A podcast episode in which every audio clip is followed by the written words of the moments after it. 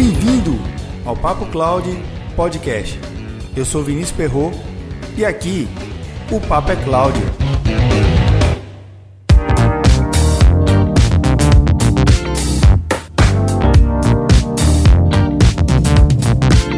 Hoje o nosso programa está bem especial.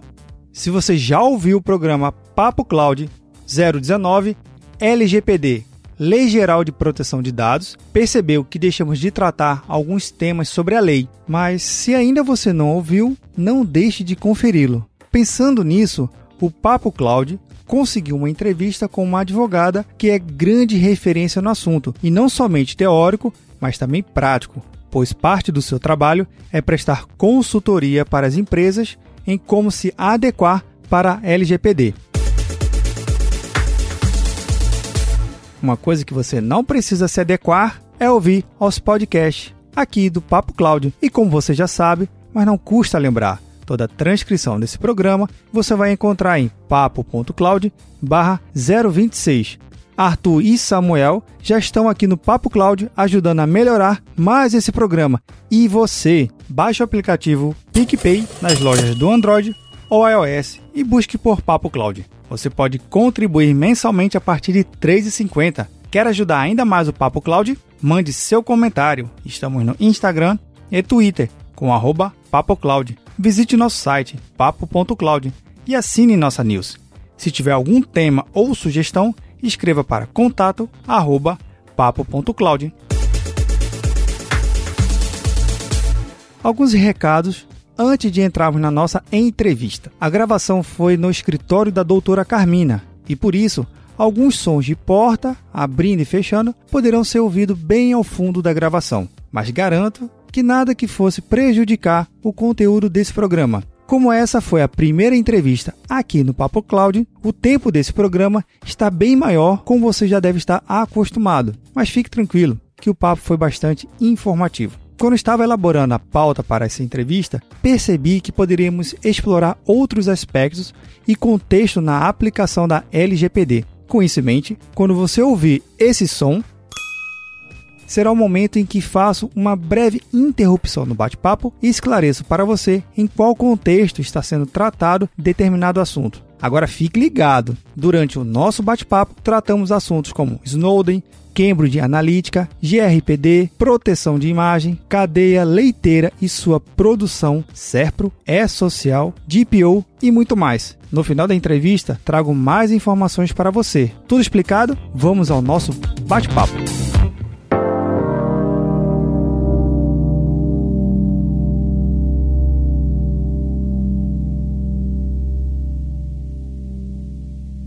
Mas olha, Carmina, a gente vai ter que voltar. Já, nem começou, mas já tô falando. A gente vai ter que voltar para tratar outros assuntos. Porque, primeiro, em Pernambuco, na região norte-nordeste, a gente tem uma grande dificuldade de encontrar um profissional ou um conjunto de profissionais que de fato compreendam na prática, não a teoria, mas sim um funcionamento na prática de uma lei, de um software, de um processo. Muito se vê palestrantes que entendem muito bem a teoria. A teoria tem que ser muito Isso. bem entendida, né? Eu sou daqueles que falam assim, uma teoria bem fundamentada, ela constrói um bom processo na Exatamente. execução, mas a execução traz realidades que na teoria, por mais que ela seja bem fundamentada, não está escrito lá no livro, né? Que a gente sempre E a, a gente, vê fala. isso muito, né? Principalmente é. quando você vai alinhar duas áreas Sim. ou várias áreas, como Sim. é o caso da LGPD. Exato, exato. A lei, a lei veio para isso e está se coçando muito, tem muita gente se coçando. Deixa eu começar aqui apresentando para o pessoal quem é a a Camina Issa, advogada, sócia do escritório Issa Calamba, é especializada em direito cibernético e em comércio eletrônico, não é isso? Exatamente. Perfeito. Docente há mais de 20 anos na disciplina de Direito Cibernético, presidente da Comissão de Compliance e vice-presidente da Comissão de Crimes Cibernéticos da Academia Brasileira de Ciências Criminais, subcoordenadora da Comissão de Tecnologia da Sociedade do Instituto Brasileiro de Direito e Ética Empresarial, membro da Internet Society Capítulo Brasil, palestrante, congressista, professora, colunista do Instituto Brasileiro de Direito e muitas outras coisas, né? é, né? Durante esses anos a gente vai construindo algumas coisas. O currículo é grande, mas esse, é, esse que é o legal. Traz as experiências. É isso. E no dia de hoje a experiência é acumulativa. Exato. Nem sempre o que você fez há 10 anos atrás pode ser desprezado, muito pelo contrário. Tem que ser renovado e trazer. E a lei que vem, vem em voga, que é a LGPD, ela traz muito um acúmulo de experiência desde seja a ausência de como a gente fazia antigamente com os dados, ninguém se preocupava absolutamente nada, achava que dados era algo que você pudesse, podia manipular e usar de qualquer jeito, mas é importante a gente compreender esses aspectos, né? O aspecto mais importante que eu vejo no, na utilização da própria LGPD é o porquê que foi gerado ela. Quando você fala aí dessa trajetória, eu sempre digo que para a gente chegar aonde a gente está hoje na LGPD, né, e é na GDPR, que é europeia, existe um caminho, existem alguns marcos que eles foram muito decisivos. Primeiro foi o caso do Snowden, Sim. né? Edward Joseph Snowden, ex-administrador de sistemas da CIA e ex-contratado da NSA, que é a Agência de Segurança Nacional, tornou público em 2013 detalhes de vários programas que constituem o sistema de vigilância global da NSA americana. Depois de suas publicações, a segurança da informação ganhou um foco por várias organizações e governo e hoje faz parte de diversos estudos e grupos sobre o tema. Para mim, eu acho que esse foi um grande caso, porque as pessoas tomaram conhecimento que as empresas poderiam ler seus e-mails, poderiam coletar algumas coisas. Então, assim, foi um momento muito interessante em termos de conhecimento dos usuários, nos impactos da vida deles em termos de tecnologia, né? Então, é, no caso Snowden, todo mundo ficou, eita, se lê meus e-mails, alguém pode ler, alguém pode saber todas as minhas informações. E aí teve todo o escândalo e nós seguimos em frente com as pessoas já com uma certa consciência em relação às suas vulnerabilidades em termos de privacidade. Aí depois veio quem? Cambridge Analytica. Verdade. Né? Cambridge Analytica. Aqui vale um complemento. Empresa britânica de análise de dados que supostamente influenciou as eleições nos Estados Unidos, utilizando cruzamento de dados dos usuários do Facebook, fazendo propagandas direcionadas e divulgando notícias falsas.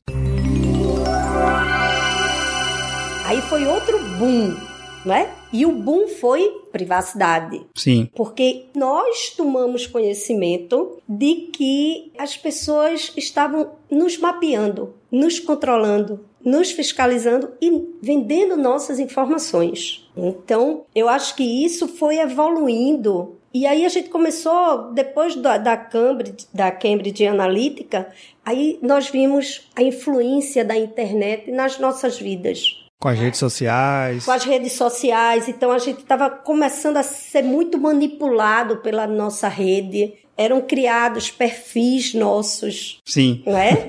perfis eh, de inteligência artificial que as pessoas ainda nem estavam tomando conhecimento do que de fato é, né? E qual o poder dessa grande rede que faz isso tudo. E aí vieram os grandes escândalos. A gente teve vários. Depois, depois da, da, de, desse marco, desse último marco, nós começamos a ver de fato a grande exposição e a grande comercialização com os nossos dados. Você vê, a Europa, desde 95, ela tem uma diretiva europeia que protege os dados é, na Europa. Desde 95? Desde 95. A GDPR é um aperfeiçoamento daquela legislação que já existia. Interessante. É porque, assim, eu conheço porque já faz tempo que eu estudo sobre isso, né? Perfeito. né? Então, é interessante porque todo mundo está muito centrado agora na, na GDPR, mas GDPR é, é fruto de uma evolução. De uma evolução. Perfeito. E por que a Europa tomou tanto cuidado com isso? Porque ela viu que ela estava totalmente sem controle.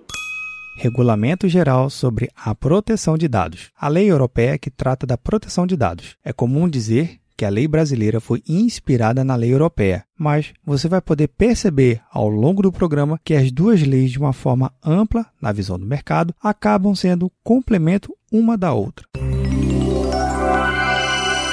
Todo mundo está em rede social, que a maior parte das redes sociais não estão nem na Europa, nem nos Estados ou nem no Brasil. Sim. E os dados são coletados, os dados são comercializados e a gente nem sabe. E agora a gente está vendo isso com os vazamentos. Então eu acho que essa evolução é que nos trouxe até onde nós estamos agora, com a GDPR e com a LGPD. É, o que eu percebo que o dado em si, dentro da internet, ele ser patriado é complicado, porque a partir do momento que você informa qualquer coisa de qualquer lugar, às vezes ele roda o mundo inteiro para ser hospedado num servidor que às vezes está do nosso lado. É verdade, né? E aí, pegando o gancho da cloud, né? verdade.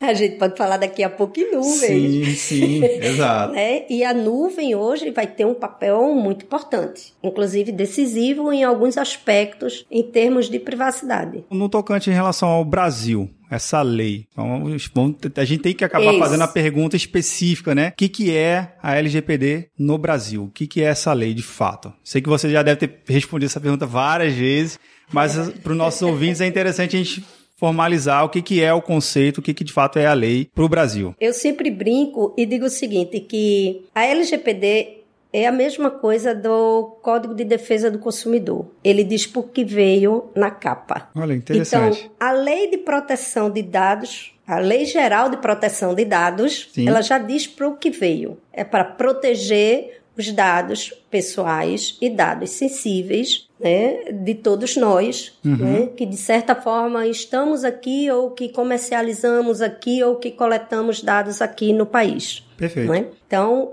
ela visa unicamente e exclusivamente isso. É proteger os dados para que não haja essa festa que existia e essa comercialização que existia com os nossos dados sem a gente saber, sem a maior cautela, sem, sem o menor respeito ao usuário. Essa lei, a criação dela, quem é que de fato motivou a criação? Eles estavam lá, o pessoal em Brasília, assim, hoje a gente vai acordar, vamos criar essa lei aqui? Não, Qual na foi verdade, o estopim, de fato? O estopim, é, na verdade, essa é uma lei que ela já vem sendo discutida há bastante tempo. Existia um projeto, existia, existiram consultas públicas em relação a isso. Mas, infelizmente, a gente tem, o brasileiro, ele tem uma característica de trabalhar sob pressão, infelizmente, porque em alguns casos dá certo e em outros não. No nosso caso, a LGPD deu certo. Né? A gente está fazendo alguns ajustes, Sim. que é uma coisa natural, é um processo normal, mas o que startou esse processo da Lei Geral de Proteção de Dados foi justamente a GDPR. Okay. Por quê?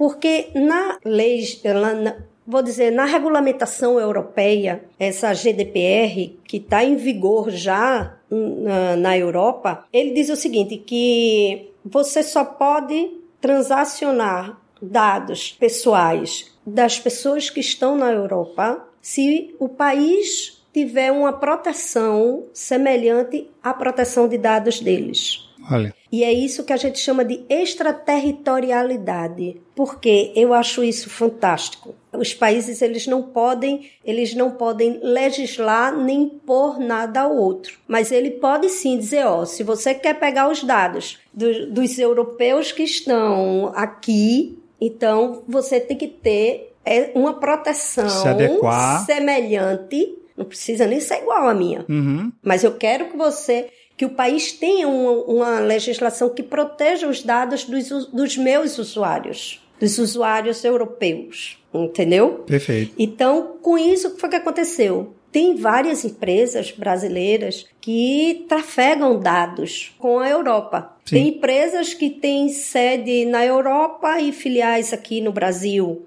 E aí existiria um impasse nessa, nessa transferência de dados pessoais Sim. entre a Europa e o Brasil. E aí o Brasil correu, fez todo o processo de aprovação, projeto, a, a aprovação no Senado, e aí foi quando, ano passado, né, no governo anterior, foi feita a Lei Geral de Proteção de Dados, que depois teve uma medida provisória Sim. e que agora, agora em julho a gente já vai ter é, um, alguns ajustes finais que vão incorporar como a Autoridade Nacional de Proteção de Dados. E ela está bem, um pouco mais de um ano para ser de fato homologada, para ser entrar em vigor de é, fato de lei. É exatamente. Isso? É, a gente, na verdade, quando o ano passado a lei era para entrar em vigor em fevereiro de 2020. Mas aí houve uma modificação em termos de autoridade para a criação da Autoridade Nacional de Proteção de Dados e aí a gente, é, o projeto aumentou um pouco mais essa, essa, esse prazo. Ok. E agora a gente, até 16 de agosto de 2020, todo mundo, todas as empresas vão ter que estar adequadas à LGPD. Tá bem pertinho. Tem muitas que não vão conseguir chegar lá totalmente adequadas. Mas aí eu acho que a gente vai ter que começar.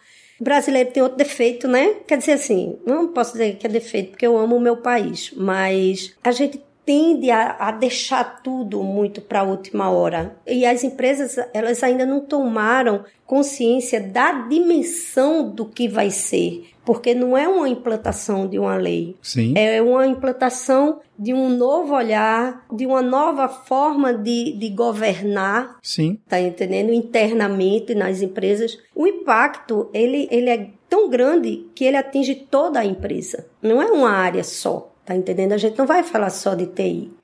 Né? A gente não vai falar só de RH. A gente vai falar de todas as áreas da empresa.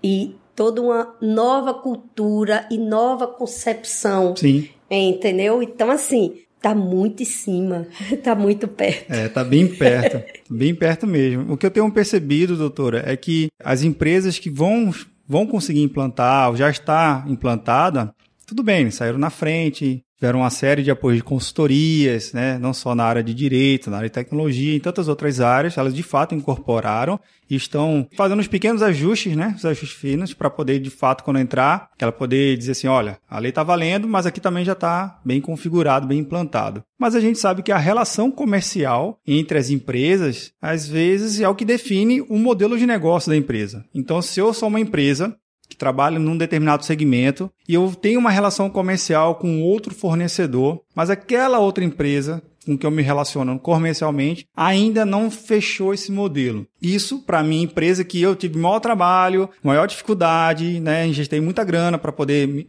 entrar dentro dos trilhos. O que, que eu vou fazer com esse meu parceiro comercial? Essa relação ela vai ter que ser revista porque com o outro certeza. não fez. Exatamente. O que é que a gente tem orientado e o que é que a gente tem feito na prática? É avisar, hum, a gente faz o levantamento de todos os terceirizados da empresa em que a gente está fazendo a implantação e manda um ofício para cada um. Tá? Bacana. Tá? Segue a dica. Sim. Uma dica aí, ó. É, segue a dica. Manda para todo mundo, todos os parceiros, todos os terceirizados, todas as empresas que orbitam, né, aquela a, a, a empresa. Sim. E dizer, ó, eu tô fazendo meu, a minha minha tarefa de casa, meu dever okay. de casa.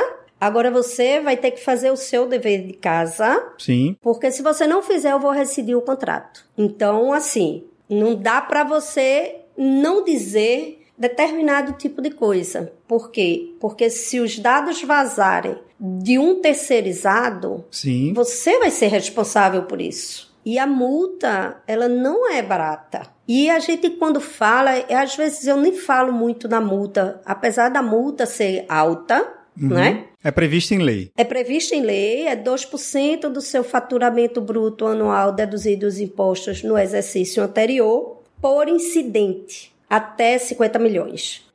Mas eu acho que o impacto não é só em termos financeiros, é em termos de imagem. Sim. Tá? O impacto maior, as empresas hoje, qual é o nosso maior bem hoje? Não é? A era da indústria já foi, a era industrial já foi. O que nós temos hoje é o quê? É a nossa imagem, a nossa reputação, Sim. são os nossos dados, né?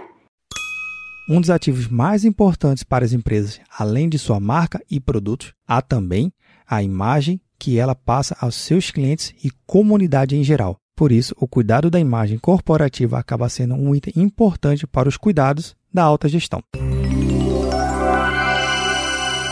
Que inclusive a lei, ela, ela lhe pune até nesse sentido de você não poder coletar dados. E uma empresa que não pode coletar dados, eu acho difícil ela conseguir é. sobreviver pelo menos por um determinado tempo. A minha pergunta foi muito direcionada na cadeia comercial, porque aqui em Pernambuco existe muita área que é criadora de gado leiteiro, né, que são micros e pequenos criadores e que acabam entrando dentro de um circuito de uma marca maior de leite. Isso. Não entrou aqui o caso, é, no interior de Salvador também tem, na Paraíba também tem, esses pequenos produtores que cedem, que participam dessa cadeia. Olha que interessante para você compreender o contexto da cadeia produtiva de leite no estado de Pernambuco. O tamanho do desafio em implantar a LGPD em um setor como esse. Segundo a Câmara Setorial de Cadeia Produtiva do Leite e Derivados, atualmente são produzidos quase 2 milhões de litros de leite por dia no estado, mas apenas 300 mil são utilizados pelas empresas locais na produção de laticínios e leite UHT. Pernambuco é o oitavo produtor de leite do Brasil e é o segundo do Nordeste, ficando atrás da Bahia. A Força Pernambucana Produtiva de Leite conta com 107 mil produtores, sendo 40 mil ligados diretamente à bacia leiteira. Só que se você olhar e puder ter a curiosidade de visitar um desses produtores de leite, qual o foco dele? Cuidar da vaca. Cuidar da vacina da vaca, cuidar do, do ecossistema que ele compreende. Porém, ele tem uma quantidade de dados, né? Dessa grande empresa. E aí, será que não existe aquele momento de que, já que você é grande e que você se relaciona com os pequenos e médios para suprir a sua cadeia, o grande ele colaborar com que o pequeno ele consiga se adequar, uma espécie de consórcio, alguma é. coisa assim, ó, todos juntos, unidos, vamos Não, nos regularizar. Não, com certeza. Até porque eu acho que isso vai depender muito do interesse, do envolvimento da empresa com os terceirizados. Você pega um, um exemplo do agronegócio. A gente sabe que existe toda essa essas especificidades, tá? A empresa tem interesse, muitas vezes tem, e para ele é importante que não vaze determinado tipo de informação. Então ele não vai passar. A lei ela traz uma coisa que, que é muito interessante. Ela traz a minimização da coleta dos dados. Então, por exemplo, vai ver que esse agricultor ou esse que está lá, né, ordenando sua vaquinha Sim. para dar o leite, ele não vai precisar saber é, dos dados dos colaboradores da empresa. Okay. Não há necessidade. É porque a lei ela vai fazer o quê? Ela, ela vai dar de acordo com a necessidade.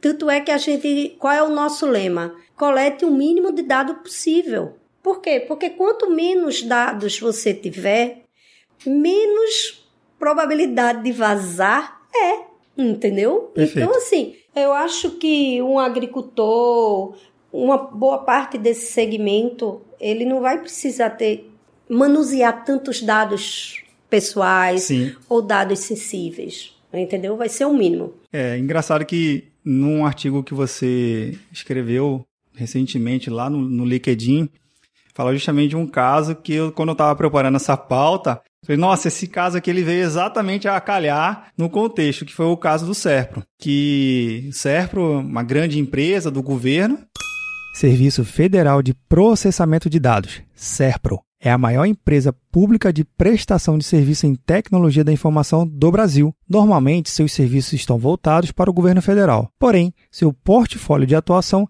abrange outras esferas do governo estadual e municipal. Além disso, possui serviços para empresas privadas e para o cidadão.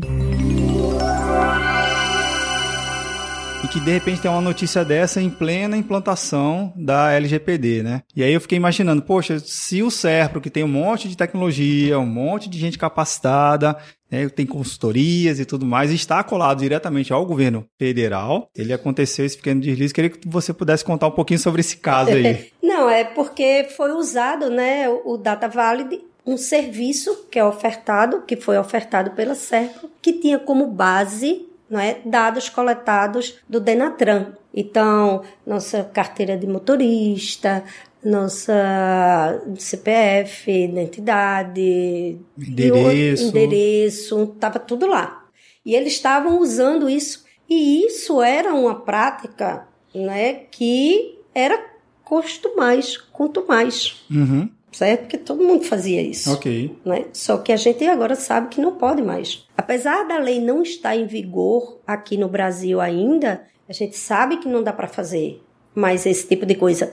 E eu não vou assim, não vou, não vamos nem muito longe não, não vamos por Serpro não. Infelizmente, o governo daqui, é o Detran daqui lançou Zona Azul. Sim.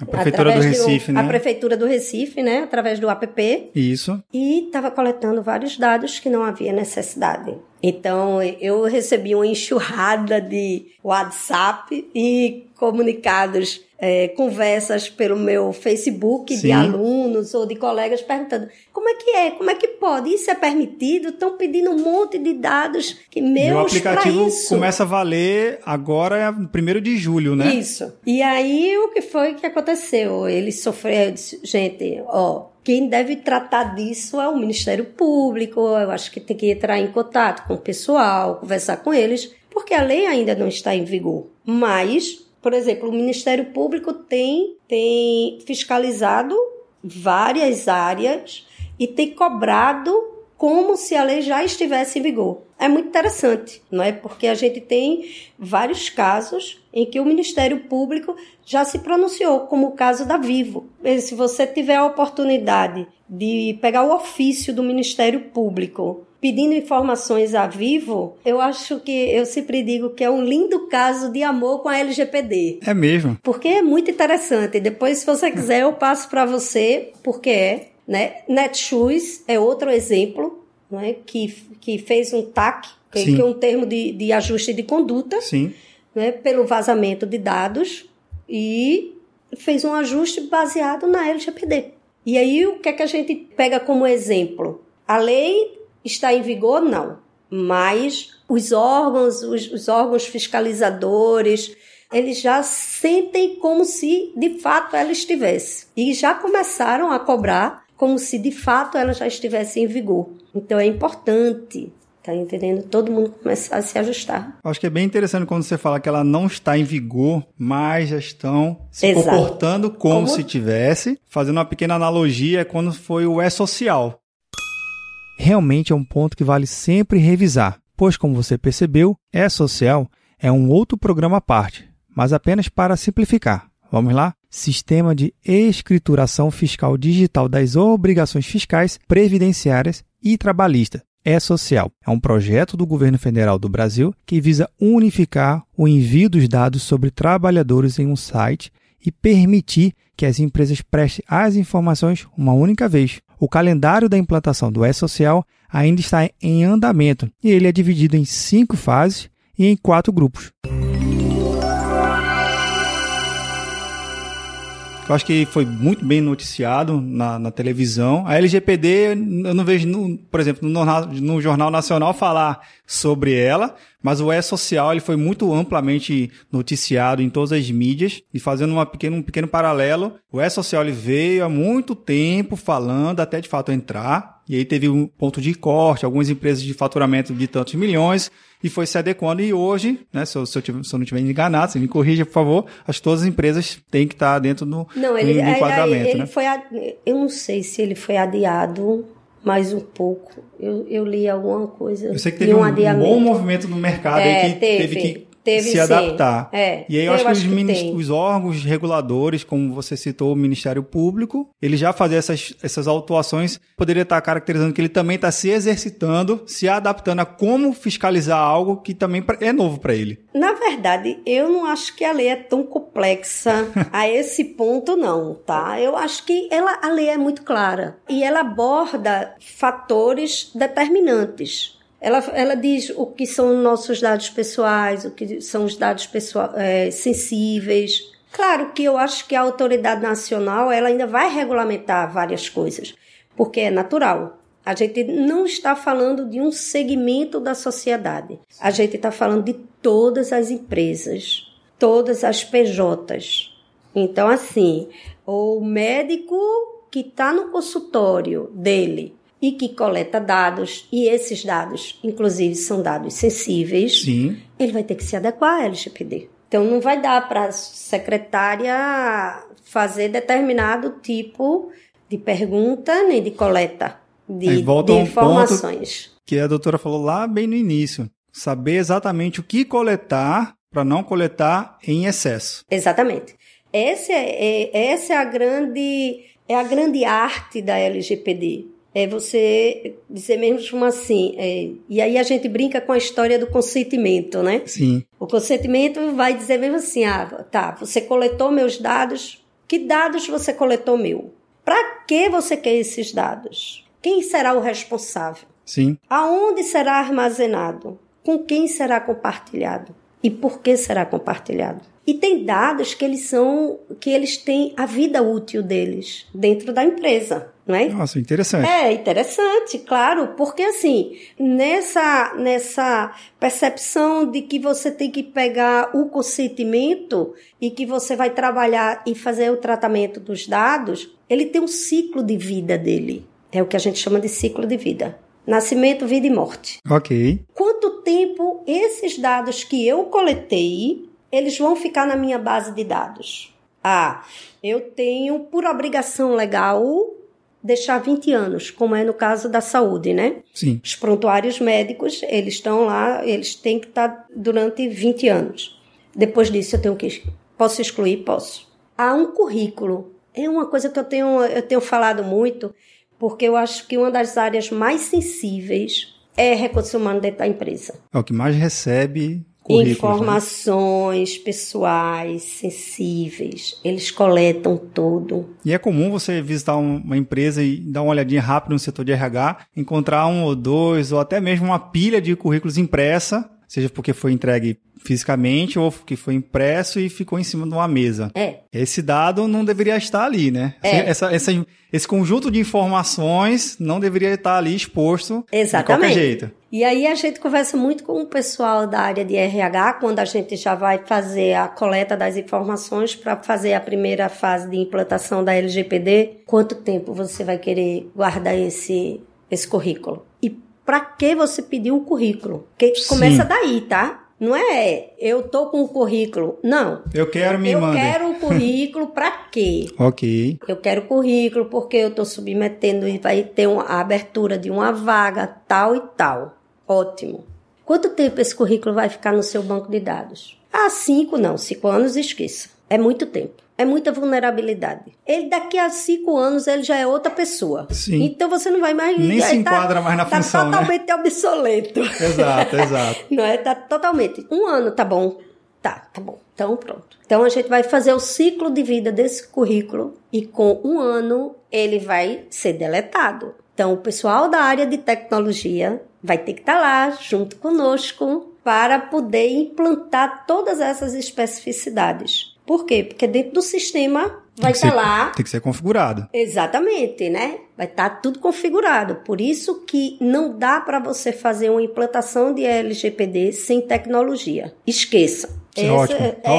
Isso é ótimo. Eu sempre tenho dito, inclusive palestrei, é, inclusive na OAB, e um dos pontos era esse. LGPD, ele é muito mais amplo do que jurídico, ele é muito mais amplo do que tecnologia, ele é mais amplo do que todos os setores da empresa, certo? Então, todo mundo tem que ter o olhar para todos os, todos os ângulos. Então, você vai ter que fazer exatamente essa coleta, vai normatizar isso, Perfeito. e depois a tecnologia vai implantar, certo? Através do projeto. E quando der um ano, esse currículo vai ser automaticamente deletado do sistema. Vai ser gerado um log. E Sim. esse log vai ser guardado como prova de que aquele currículo foi excluído e que você está em compliance com a LGPD com as normatizações que você fez. Vou pegar esse caso do RH que eu acho que é bem, bem pragmático, né? Que, É, RH é ótimo. principalmente no nosso país, né? Que tem um, tem um,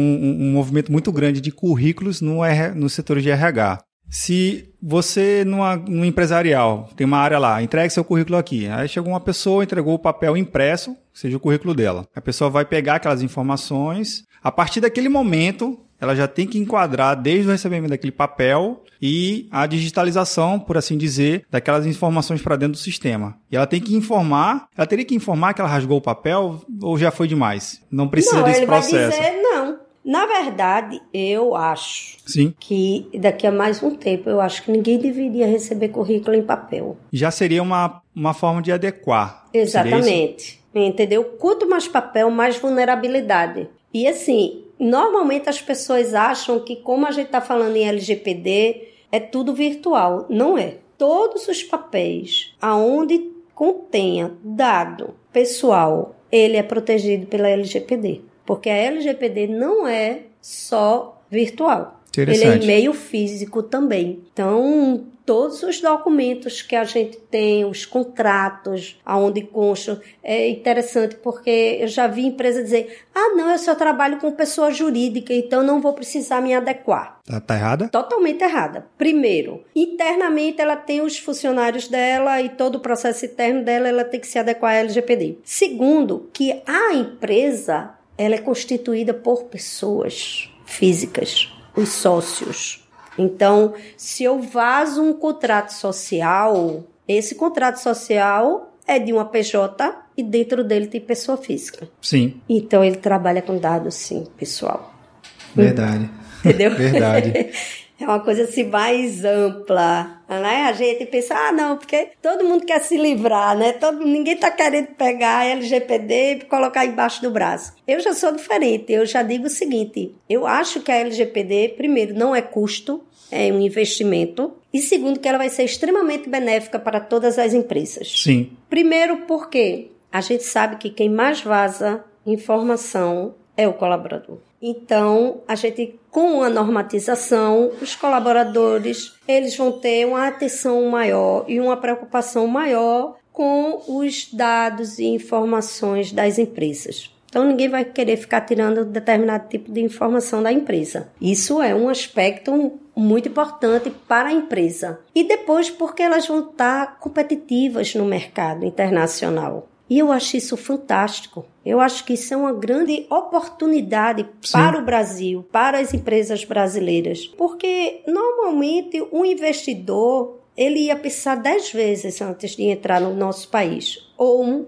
querer investir aqui. Por quê? Porque ele não tinha uma segurança jurídica em relação à proteção de dados. Interessante essa visão. Gostou? Gostei, gostei então, assim, mesmo. Assim, é, eu, eu já ouvi é, várias pessoas dizerem assim: ah, porque teve fulano que veio aqui e só falou na multa e só falou, fez um maior bicho, parece que era uma coisa assim, um monstro. E você chega aqui rindo e brincando e dizendo que a gente vai ganhar mais dinheiro. Claro que vocês vão ganhar mais dinheiro. Vocês vão ter competitividade no mercado internacional. Você vai ter credibilidade no mercado internacional. O investidor que vier, ele vai fazer um aporte aqui. Por quê? Porque a gente tem uma lei. A gente vai competir de igual para igual com o mercado internacional, gente. Isso é maravilhoso. E nesse mundo de startup. É fantástico. Se ela já nascer com esse. mostrando que ela tem essas práticas bem aplicado, já é até uma forma de ela conseguir um venture capital.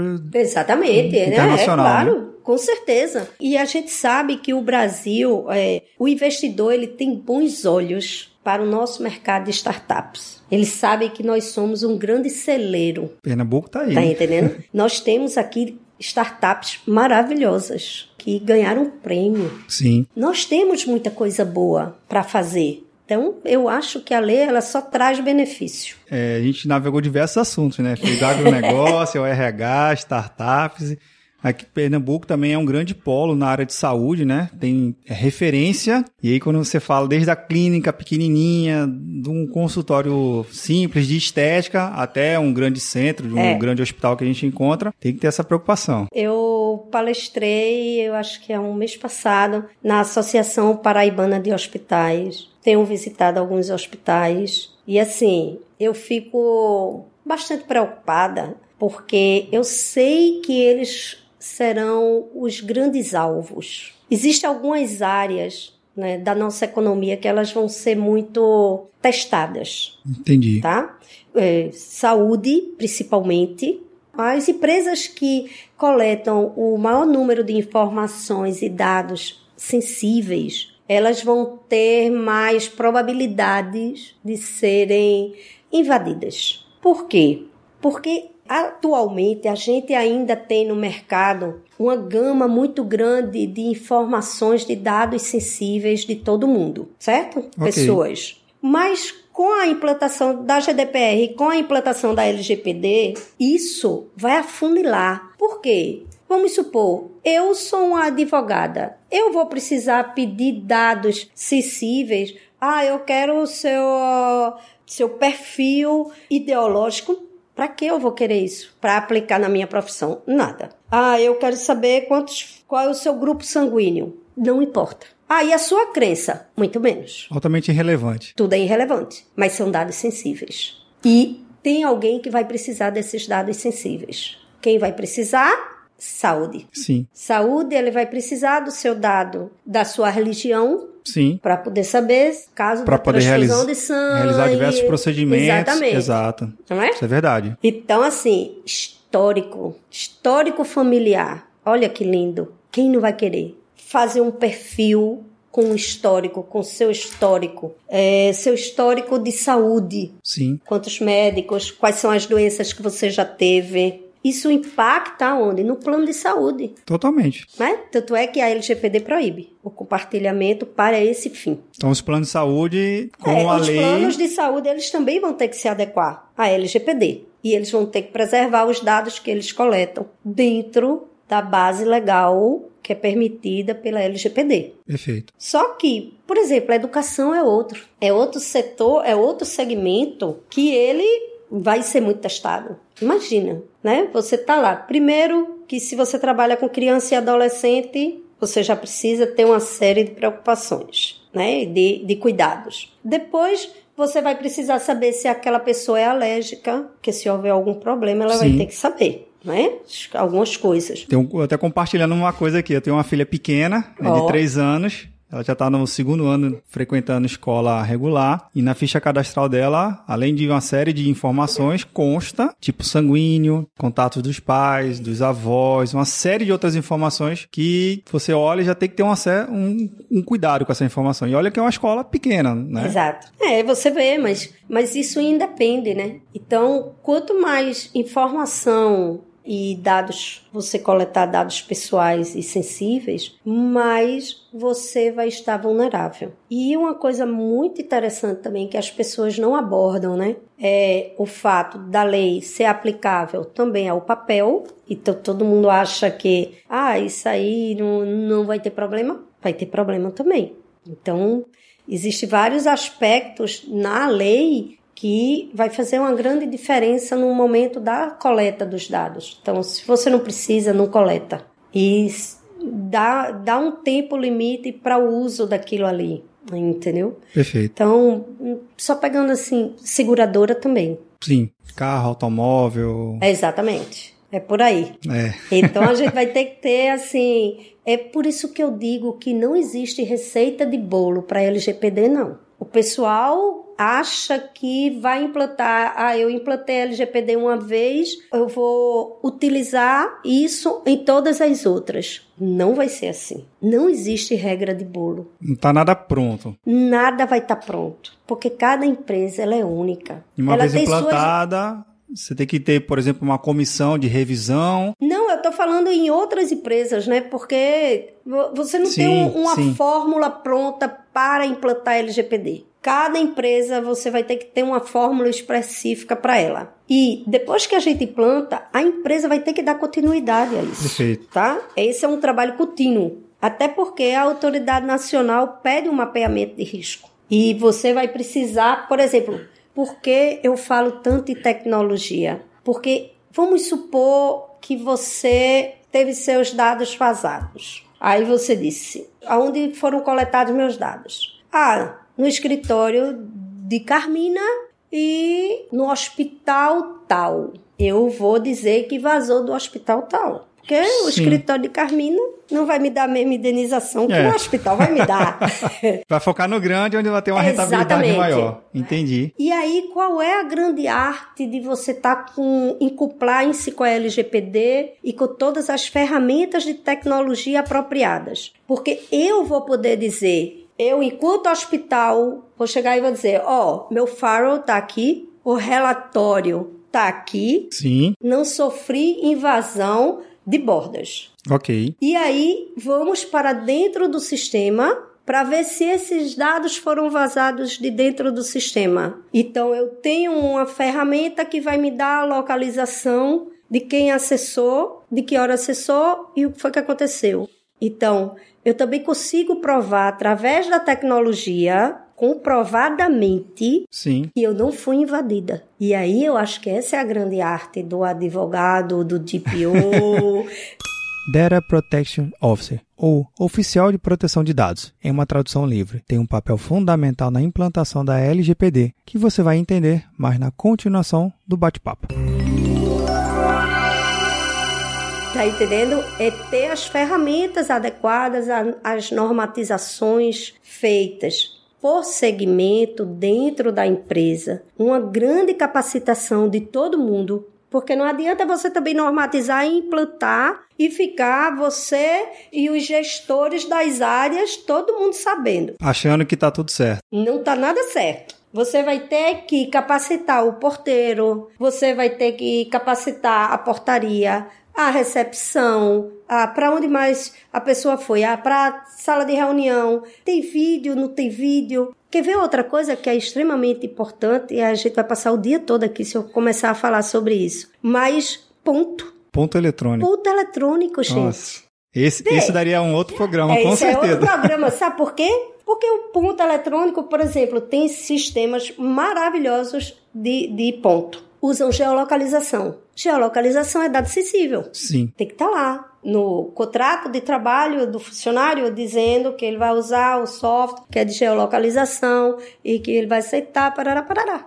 É, eu acho que, acho que associa Biometria. muito... Isso, a biometria. Biometria, biometria é também. Algo é muito sensível. particular, né? Exatamente. É por isso que eu digo que eu acho a LGPD uma coisa fantástica. Acho que um setor que é, é altamente impactado, eu não tenho a fonte do dado aqui especificamente, mas existe um vazamento muito grande nas, nas empresas de call center. E call center. Uma empresa de call center, a natureza dela é fazer diversos tipos de contrato com diversos tipos de, de empresas, bancos, supermercado, operadoras, mas o operador de call center, ele está lá com acesso a um- uma fonte de dados de pessoas, é, desde o presidente, porque se o presidente ele tem um telefone no nome dele, no CPF dele, com uma operadora, o dado está lá. Exatamente. Até um, um Vinícius, que tem um- uma operadora e tem a informação dele lá também. E o operador de call center, a empresa, ela implantar nesse segmento, é uma parada, viu?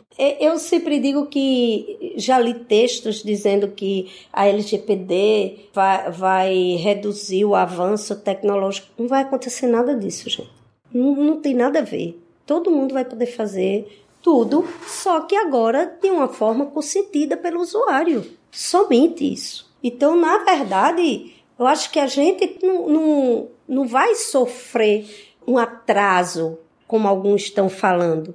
Né? A gente está aí num processo que não tem volta, mas a gente pode fazer o caminho de uma forma justa, coerente, segura e em termos de privacidade. É isso. É, eu acho que a gente. Eu ia até fazer uma pergunta sobre justamente o conceito do, do SERPRO, né? Já que ele é um órgão bem preparado, mas a gente acabou trazendo aqui diversos outros exemplos que Exato. elucidou bastante. É, é porque, na verdade, eu acho que também está todo mundo se adaptando. né? A gente ainda tem que ter muita tolerância. Na verdade, eu fiz o, ar- o artigo não para falar do, do mas dizer assim, ó, gente, todo mundo vai ter que fazer a tarefa de casa. Porque você trabalha com tecnologia, eu trabalho com direito, todo mundo está trabalhando aí. Então, todo mundo tem que se adequar. E não adianta eu ter um produto que ele não esteja em compliance com a LGPD. Sim, E aí é aquela história, eu posso normatizar a minha empresa,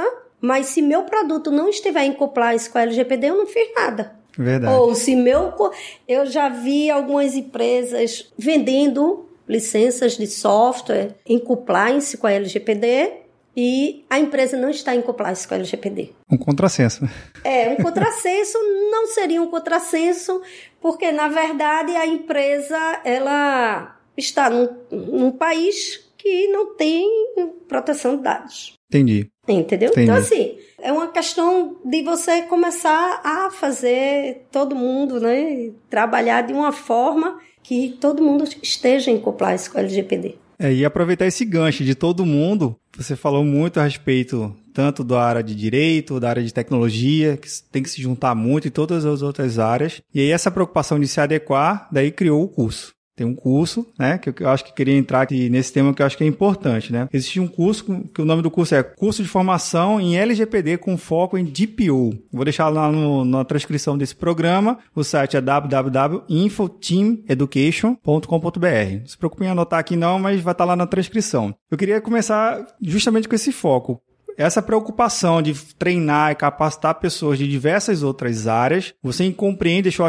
aqui muito bem claro, não é um projeto DTI, não é um projeto da área de direito, não é um projeto da área de RH ou qualquer outra área. É um projeto da instituição, da organização, da empresa. Isso. E esse curso ele veio para isso. Na verdade, o curso veio até de uma pressão muito grande em relação a. Porque, como eu sou professora e sempre dei aula em faculdade de tecnologia, e, das pessoas entenderem de fato que é a implantação da LGPD sem os jargões jurídicos, tá? Então, ajuda muito. Ajuda bastante. Eu acho que esse é um projeto maior, que é o projeto da empresa. Tanto é que a gente pede uma carta de compromisso com a alta instituição mas a gente anda de braços dados com a tecnologia, certo? Todos os setores da empresa eles são extremamente relevantes, mas a tecnologia ela tem que andar conosco, Sim. todas em todos os segmentos da empresa.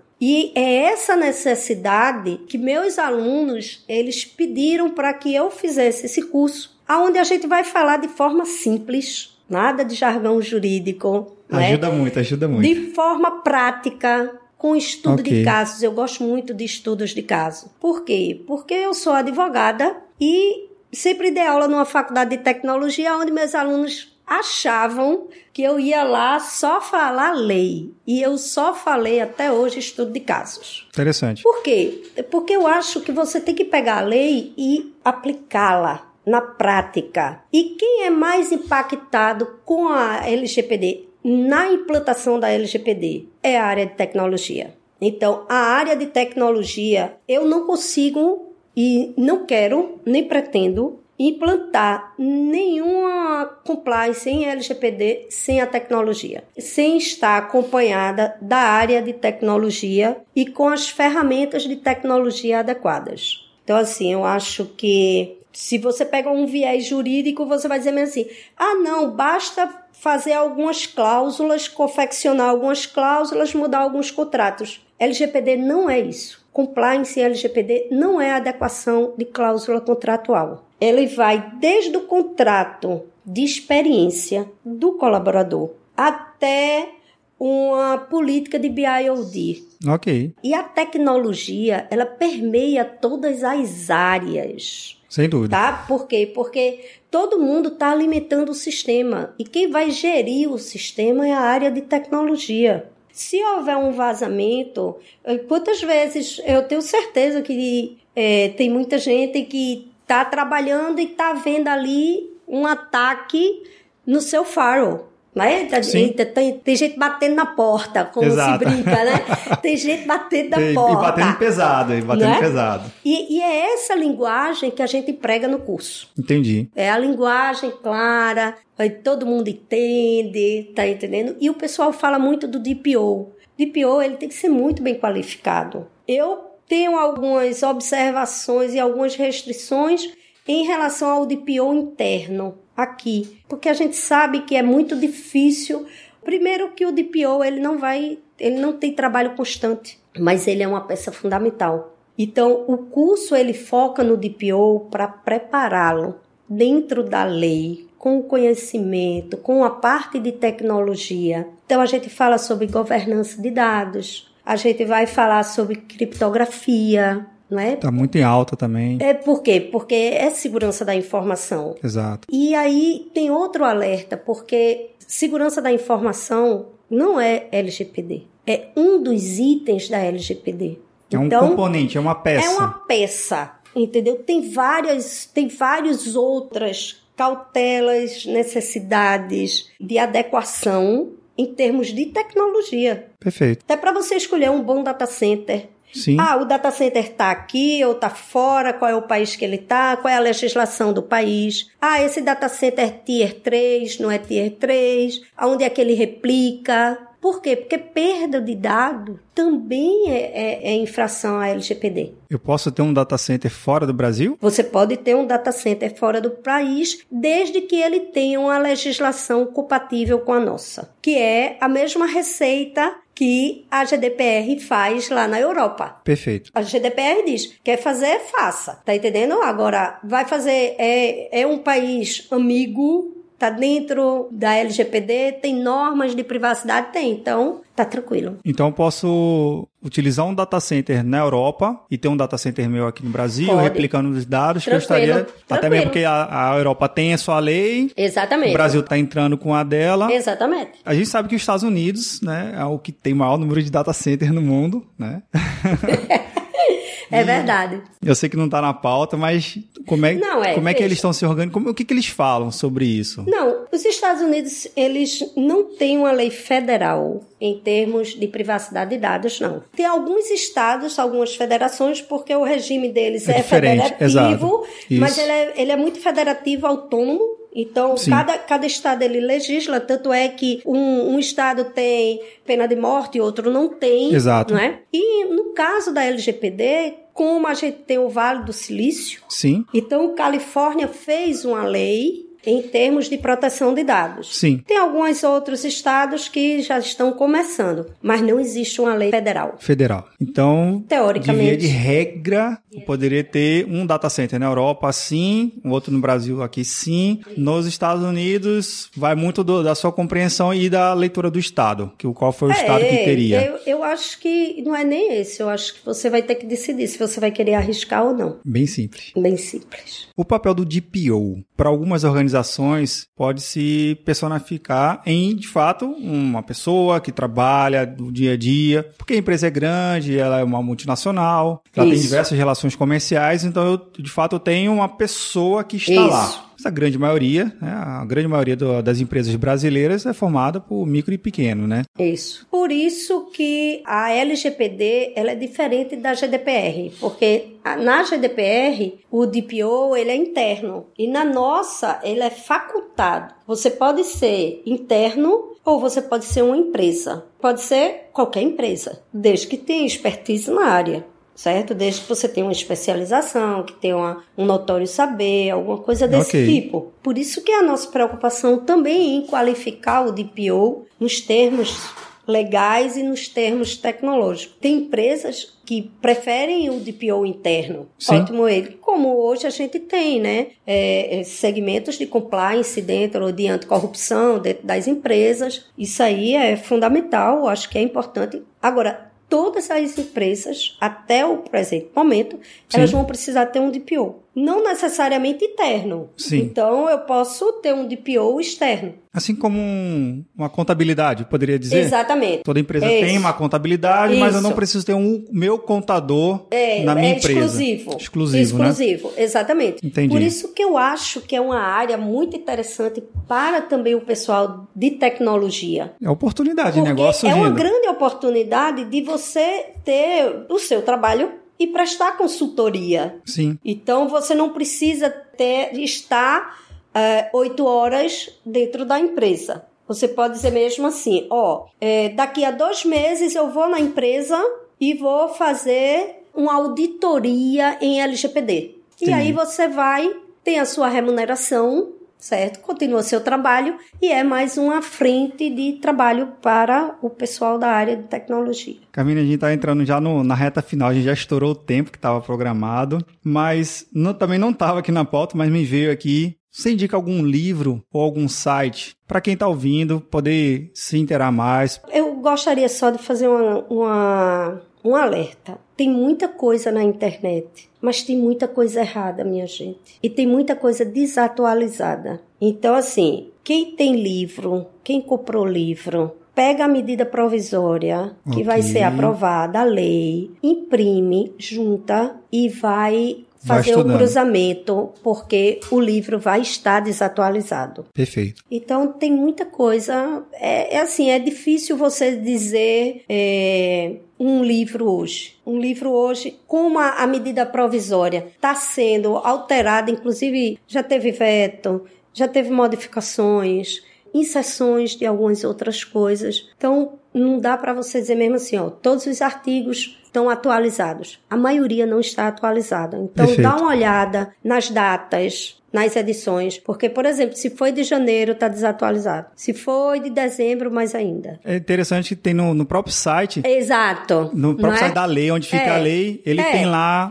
e ele dá um risco na, no que, que foi né, revogado. Se você tem uma, uma rede de relacionamentos como o LinkedIn, Sim. eu acho que é muito interessante. Tem boas colaborações, tem bons colegas com textos, tá? Eu acho que tem muita gente escrevendo também não é? E, e, são pessoas, vários abalizados. Sim. Então eu acho que o LinkedIn é uma fonte boa. Eu posto muito no LinkedIn meus artigos, porque eu acho que é uma forma da gente socializar, de divulgar. Eu gosto de divulgar nos meus grupos de WhatsApp também, porque é uma forma da gente colaborar para fazer o compliance LGPD ficar bem tranquilo. Maravilha. E só para finalizar de fato agora, o curso é presencial em Recife. É presencial em Recife. Eu já milhões de pessoas já me pediram para fazer online, mas eu não tenho tempo agora. Eu estou fazendo presencial porque eu acredito muito na energia assim, juntinho, Sim. entendeu?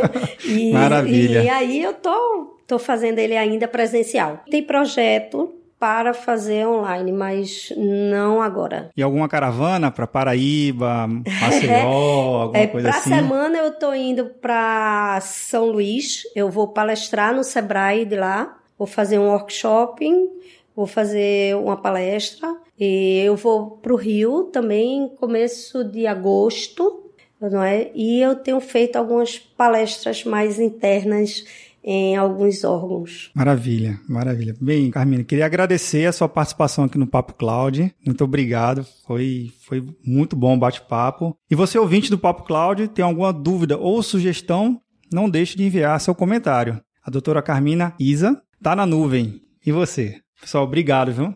Obrigado obrigada, mesmo. Obrigada, pessoal. Até mais. Até mais.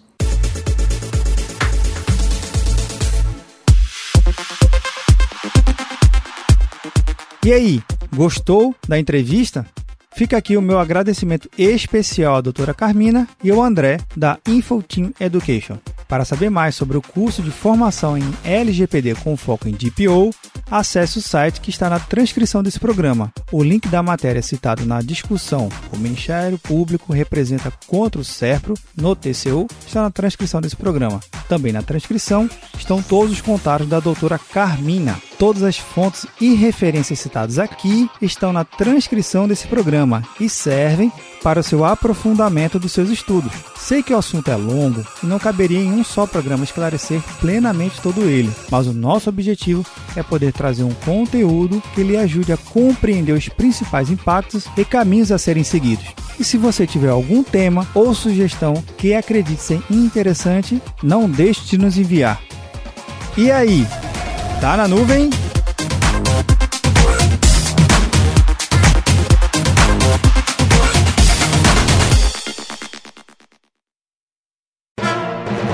Mais um produto com a edição do Senhor A.